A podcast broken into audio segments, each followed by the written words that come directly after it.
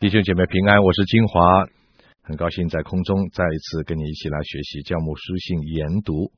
我们这一门课也是同样预备了讲义啊，欢迎你能够来索取这份讲义，写信给我金华。同时呢，也欢迎你来探讨有关这个题目的一些问题。如果你有这方面的问题，想要跟我一起来啊学习思想的话，我们可以一起来探讨。你可以写信到电台给金华牧师就可以了。那今天我们是来到了第十七课，那我们的进度是在提摩太前书第六章第十一到二十一节，这是今天我们的进度。提摩太前书第六章第十一节到二十一节，这是保罗对提摩太最后的指示。在我还没有开始讲以前呢，我把前面来复习一下啊。让我们有一个印象，就是前面到底讲过了什么事情。那么保罗在前面哈，曾经啊劝勉提摩太要做一个知足的人，而且在前面也告诉提摩太要弃绝教会里那些传异教的人。那这段话讲完了以后呢，就接上了这现在的第十一节到二十一节的话。所以呢，你会在这段经文里面开始的时候，你就读到一个“但”字，但。你这属神的人要逃避这些事，追求公义、敬虔、信心、爱心、忍耐、温柔。然后接下来又说，你要为真理打那美好的仗，持定永生。你为此被召，也在许多见证人面前已经做了那美好的见证。这里那个“担子呢，是什么意思呢？就表示说，前面讲的那些贪图财利的人。那些背弃信仰的人，提摩太啊，你不是跟他们同类的。这个“但”的意思就是这个意思。你是属神的人，这里提到你是属神的人，这里很特别。保罗常常说我儿提摩太，我的真儿子提摩太。但是这里呢，保罗说什么？保罗说你是属神的人，意思就是说，我现在说这个话。跟我们这个情如父子的关系呢，没有关系，是跟你跟神的关系有关。因为你是属神的人，所以我下面讲的话呢，是根据这个关系来的。第十一节说：“你不要追求物质，倒要追求属灵的事物。”啊，在这第十一节里面讲到的消极方面，就是。要提摩太逃避追求财力的事情。什么是逃避呢？逃避的意思就是说，你本来不在其中的啊。如果在其中，就不叫做逃避了，对不对？是你还不在那个其中的啊。所以，当引诱来到你跟前的时候，当钱财你可以捞取钱财的机会来到你面前的时候，你要怎么样？赶快。走避，赶快逃走，不要靠近，因为你既然不在其中，你就不要再把自己陷在其中。这是消极方面，是逃避。那么积极方面呢？保罗说，你应该追求。所谓追求的意思，就是想尽办法去得到你本来没有得到的东西。这是一个很大的对比哈。有人是追求财力，想尽办法得到他还没有得到的。啊，甚至他已经得到了，他还不放弃，还要继续的贪图啊，多而又多。但是在这里呢，保罗说，积极方面是你要想尽办法，你现在还没有完全得到的东西是什么东西呢？就是公益、敬虔、信心、爱心、忍耐和温柔。这些呢，都不是物质的东西，这些都是属灵的品格。这些品格呢，我们都知道，不是重生以后就自然有的，是需要长时间努力去追求才会累积的。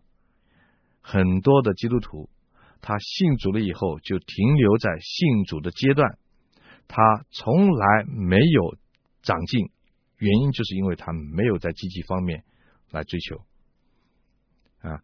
所以呢，我们看见很多基督徒的属灵的品格啊，啊，还是非常的幼稚的，啊，还是非常非常的幼稚的，就是因为他缺少了那种累、那种积极进取的心，去把那些属灵的品格长期的努力追求来。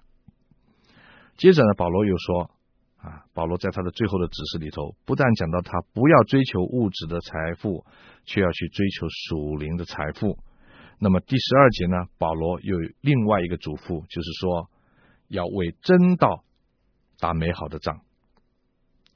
真道，这个是在教牧书信里一个常常出现的字。真道原文的意思呢，其实就是信仰。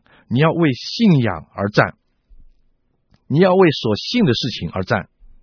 而那打美好的仗，在希腊文呢，在这里呢是现在时态的命令式，意思就是说你要打仗，正在进行的一场战争，而且还没有结束。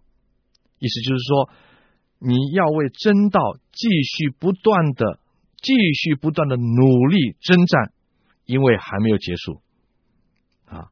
所以呢，提摩太是一个传道人，他正在这场战争的里头。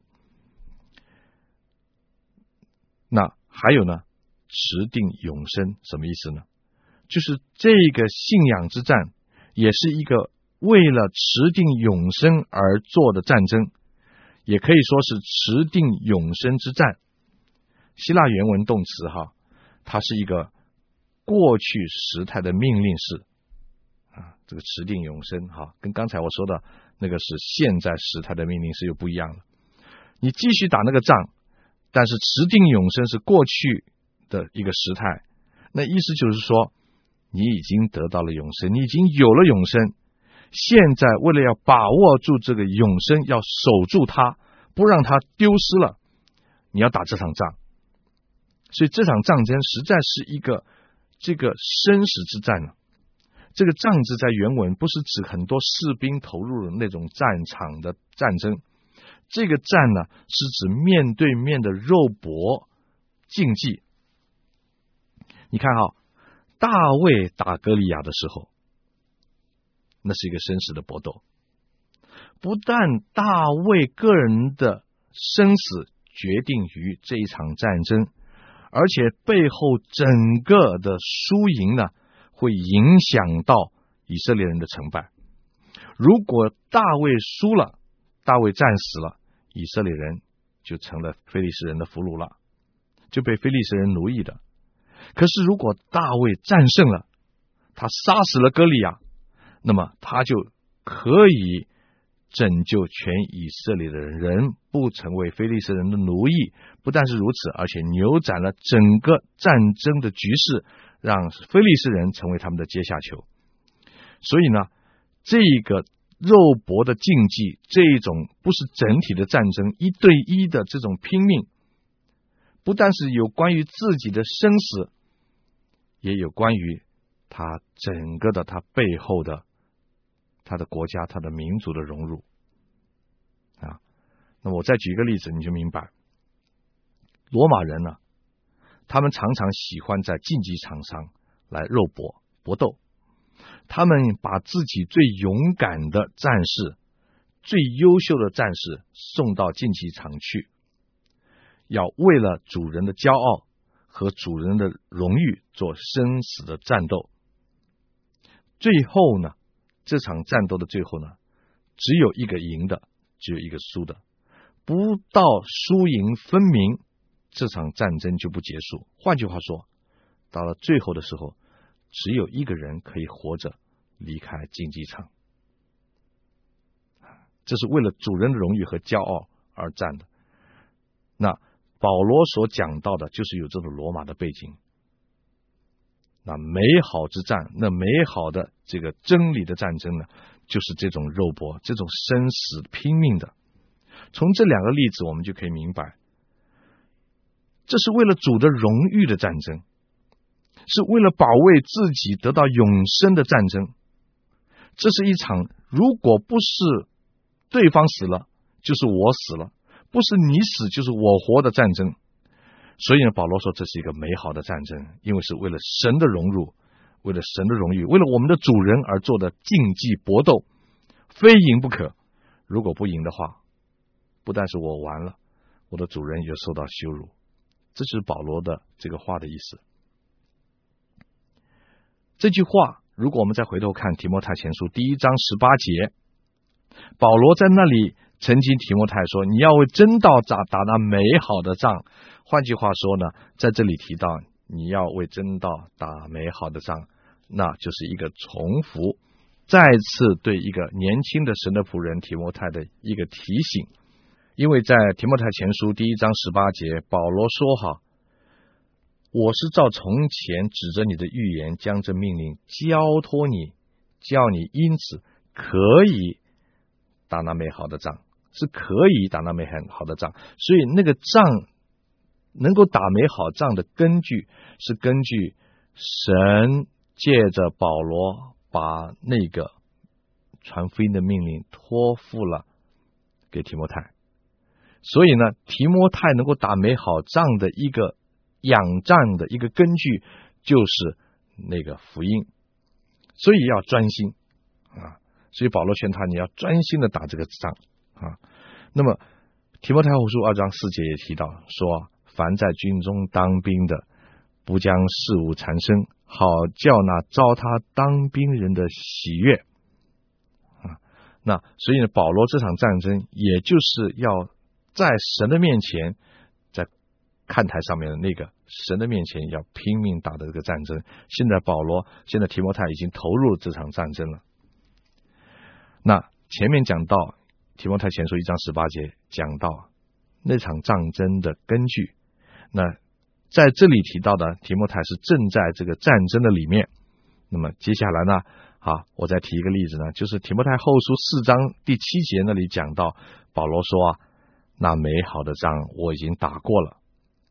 所信的道我已经守住了，那那美好的仗我已经打过了，在那句话里面这个动词呢，又是一个完成时态，就是保罗已经打完了那场战争了，而提摩太呢却正在打，所以保罗就用他自己的见证告诉提摩太说，这场仗不是你打的，我也在打，好，有一天呢。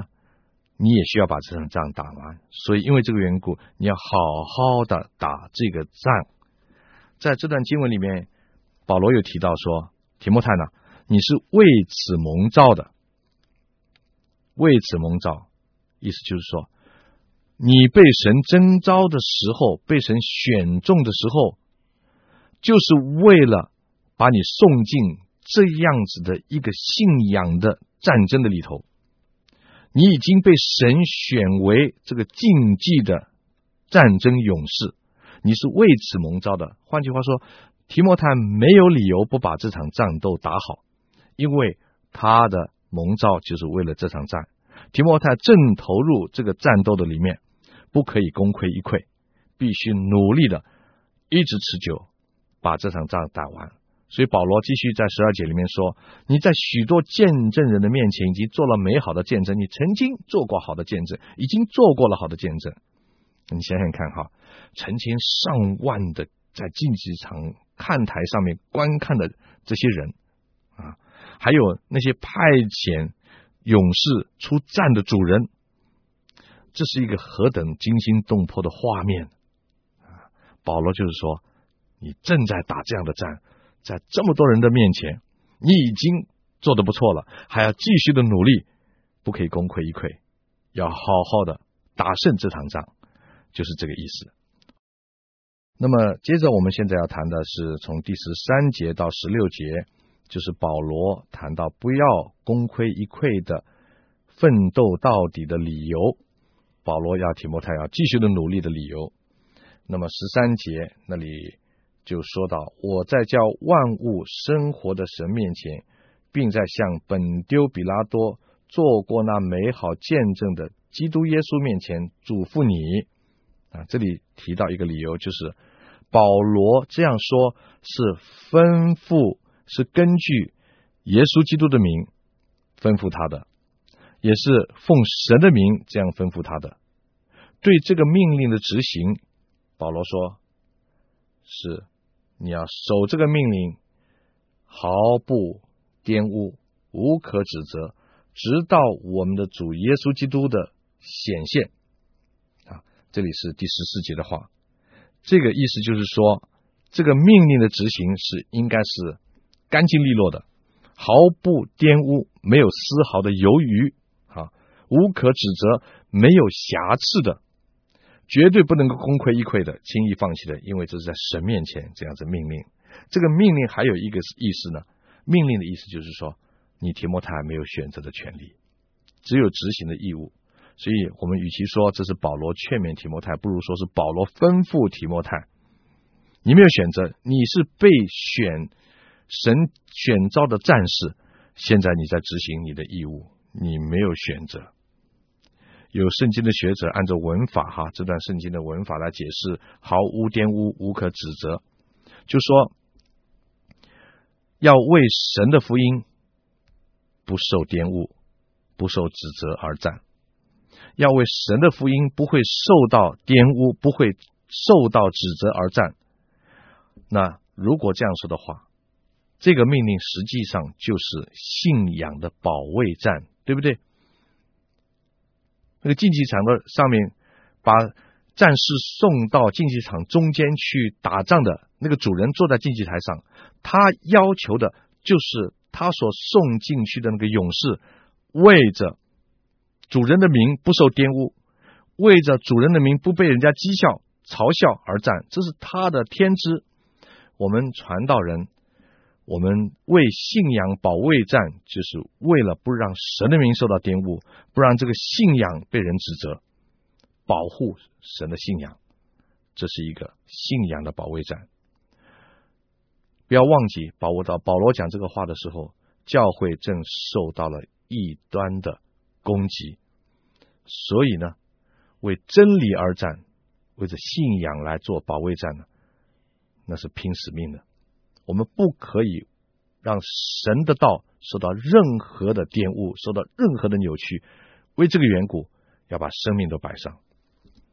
那么，另外呢，保罗在这里嘱咐提摩太，还有其他的理由。这里讲到是：第一，神是创造万物的。而且是叫万物生活的神，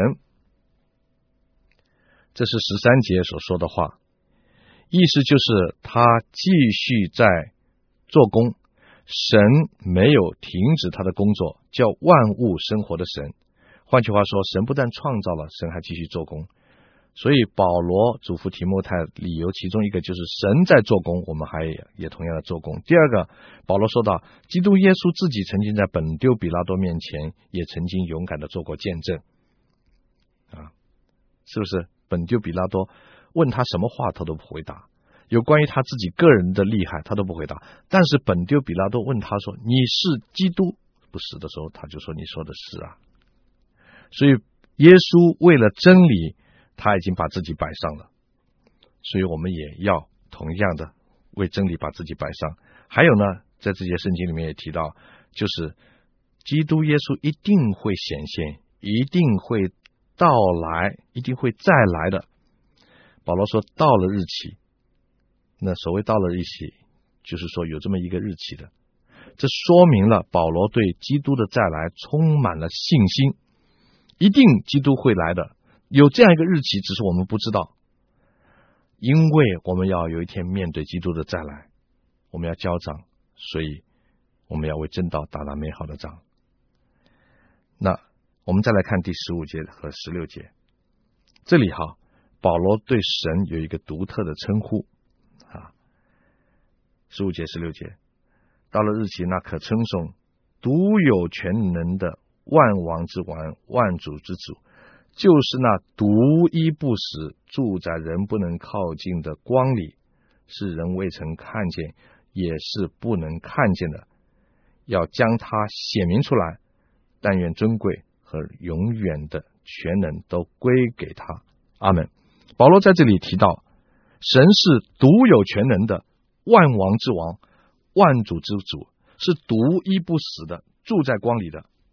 哎呀，如果我们想到当时保罗讲这个话的时候，他是活在那独尊为君的罗马皇帝的无上权威时代，那是个很严重的、谁敢说罗马皇帝不是万岁？甚至有人把罗马皇帝捧为神的，可是保罗却说，独有全能的是万王之王、万主之主，不是你罗马皇帝；独一不死的不是你罗马皇帝，万岁万岁万万岁，而是是我们所信的神，神才是独一的真神，才是独一的君王，不是罗马皇帝。所以，我们基督徒不要忘记。我们的至高的主人是我们的主，而不是这个世界的这一切的权势。当然，我们应该顺服这世界掌权的人，但是我们所尊、我们所尊的、我们所尊称的是我们的独一的神。保罗不但是要我们基督徒尊神为独一的真神。同时，保罗也告诉我们要顺服地上执政掌权的这两方面，其实并没有冲突的，因为基督徒是为了神的缘故才顺服神所允许存在的政府。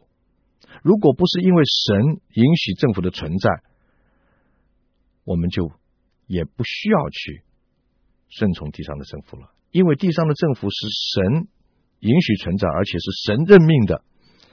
因为这个缘故呢，我们为了神的缘故，为了敬畏至高尊神的缘故呢，我们也要尽上我们人在地上的责任。说到这里呢，保罗就不禁赞美说：“但愿尊贵和永远的权能都归给神。”这是一很美的赞美话。人间最高的尊贵和永远的全能是归给永恒的主，我们的神。那么接着呢，我们就要看第十七节到第十九节的一段。这一段是说到保罗提醒提摩太呢，应该怎么样来对待富人的指示。不要忘记，我们提摩太前书第五章、第六章都是讲到伦理啊，信徒教会的伦理。那保罗一定把最后的话讲完以后，他又想到了啊这段呃有关于富人的事情，所以呢，保罗再提起这段话来。十七节到十九节，保罗就劝他要嘱咐那些今世富足的人，不要自高自大，也不要依靠无定的财、无定的钱财，只要依靠那厚赐百物给我们享受的神。而且保罗又说，你又要嘱咐他们行善，在好事上富足，甘心施舍，乐意。供给人，为自己积成美好的根基，预备将来叫他们持定那真正的生命。保罗在这里告诉提摩太说：“你要吩咐，两次提到吩咐，吩咐那些今世富足的人，就是在教会里头那些有钱人啦，就是那些只求今生打算的人，只做一生打算的人，不做永恒打算的人。”这些人在教会里头也有的，因为财富太多了。这样的人，因为他很有钱，他难免在教会里会有一些影响力。有时候啊，我们传道人啊，就怕得罪这些人了。不但是有时候，我真的看到有些传道人，他怕得罪这些人，不再奉献了，不再支持他了，所以就不敢对他们说真理，只敢恭维。他们就说做了什么地方不不对不对的时候呢，也不敢说他们。这是不对的，所以保罗很坦率的告诉提摩太，叫他要吩咐那些今世富足的人。那么保罗要求提摩太吩咐这些富人的话是坦直而不要客气。保罗说叫他们，这是很不客气的话啊。所以我们做传道人的人，有时候我们要也是一样，不能看人的情面哈。那嘱咐的内容是什么呢？吩咐这些有钱人的内容是什么？第一，不要自高自大，不要依靠无定的钱财。富人靠钱发达，发达了以后呢，就带来了地位和权势，难免会自高自大。所以需要坦诚的提醒他们。当然不是所有的富人如此呢，但是这是一个倾向啊，要提醒他们。我认识一个在美国呃全世界非常出名的一个电子公司的副总裁，他是一个主内的弟兄，他的财富啊，真是不得了，多的无数。那么他也在教会里很热心的服侍，但是因为他有钱呐、他难免呐啊有一点赚钱的这种味道在教会里呢，有一些好像。啊，权势啊，讲话就大声一点，喜欢大声一点，要指挥。当然，他在社会上是一个领导的人物，他难免也把社会上的领导的这套东西带到教会里头。他以为他自己是很富足了，可是没有想到，最近这个股票的下跌，他所有的退休金通通泡汤了，没有了。因为他是一个公司的主管嘛，赚钱呢，他就拼命买那个公司的股票来做他的退休。那股票的制度哈，在欧美呢，这是一个社会的制度，所以很多人都是有这种股票。他不并不是炒股票啊，但是他很多的钱，可是没有想到一夜之间，他那个钱财富全部变成不值钱的啊，依靠无定的钱财，这是很明显的一个例子，难免自高自大。保罗说呢，要嘱咐这些人不要自高自大。第二，不要依靠无定的钱财。第三，要依靠神，神才是真正的那位厚赐万物给我们享受的。因为富人他们不缺乏日常的供应，他们没有生活的忧虑，所以他们最不懂得怎么样依靠神。他们有钱，他们操心的是钱，他们也明明知道天父不喜欢他们这样操心钱财，可是呢，也很难叫他们依靠神。你知道一个人。牵扯到钱财的时候，他的时间精力就常常被绑住，他也很难叫他依靠神。他明知道神不喜欢，可是保罗说，神不但是赐各样东西给我们的神，同时也是让我们能够享受的神。这里讲得很清楚，有福能享是每个人的福气，是每一个人应该有的福气。可是有福不能享啊，那是人间的悲哀啊！你再多的钱有什么用啊？有福不能享，不是穷人的专利呀！啊，有福不能享是富人的，所以呢，求神怜悯我们啊！保罗嘱咐说：“你们要行善啊，因为他们有能力可以行善，不但钱财富足，而且要好在好事上也富足。”耶稣在登山宝训不是就这样子教导人，要借着行善积财在天，预备将来。做个在天上也富足的人吗？在马太福音第六章啊第十九节到二十节，还有马太福音第十九章二十一节，那里都说到同样的事情。因为这是个这个教训呢，是主耶稣自己说的，而且主耶稣也应许说，借着善行在地上的财富，我们可以积存在天上永存的。不会朽坏的财富，一个永一个相信永恒的基督徒，岂不应该也相信主耶稣所说的应许是真的吗？那么最后真正的最后提醒哈，就是二十节到二十一节那里，保罗他就说：“提摩太啊，你要保守所托付你的，你要保守所托付你的。这个保守所托付你的，我们已经讲过，那个托付呢，意思就是像。”银行，我们把钱信托给银行一样的存款一样，到时候银行要连本带利的原封不动的交回主人。所以神所托付的信仰也是一样，他怎么样托付给我们，我们也要怎么样子不改变的能够传出去，不能够擅自更改，原原本本的要归还给神，这就是所谓的托付。提摩太的责任就是要保守真道。那么最后呢，这里讲到恩惠平安常与你们同在。我们知道提摩太前书是写给提摩太私人的信，可是从问候的话里面，最后的话里面，我们知道他提到你们，可见保罗的心目里面也是希望，不但是提摩太能够读到这封信，教会的弟兄姐妹也能读到这封信。所以神所托付给我们的，我们要原原本本的要还给神信仰。是我们每个信徒在这个信仰的保卫战中间必须要持守的。我们下次再见。